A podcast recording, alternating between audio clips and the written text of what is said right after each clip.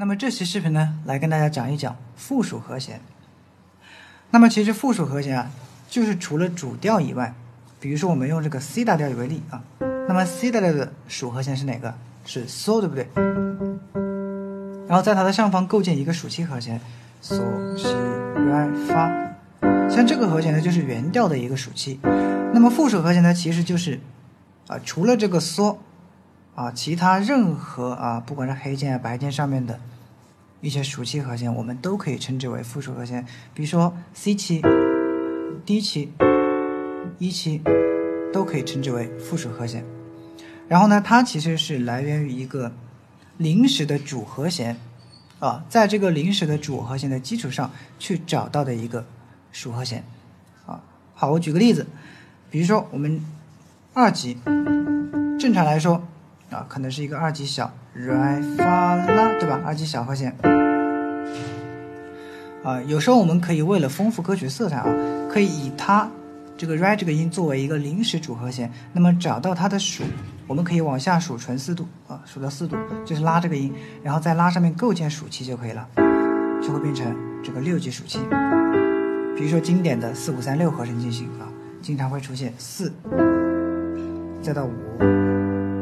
三，然后到六的时候会出现一个属七，六级属七，后面接了一个二级小，对吧？所以这里这个六级相当于这个二级的一个附属，附属和弦。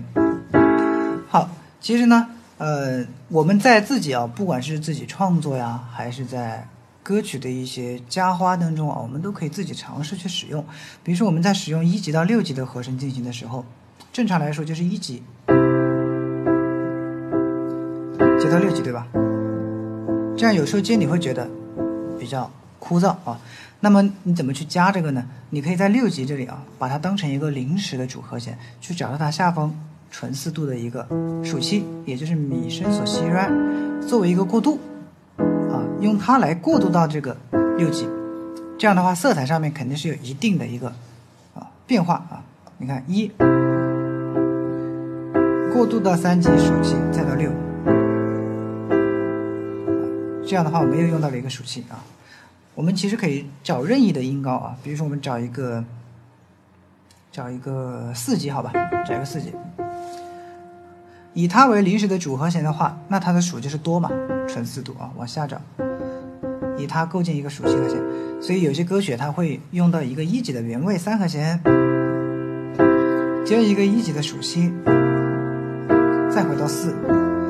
那么这个一级的属七。它就是附属和弦的作用啊，为了衔接到这个四级。好的啊，那么本期视频呢就分享到这里了。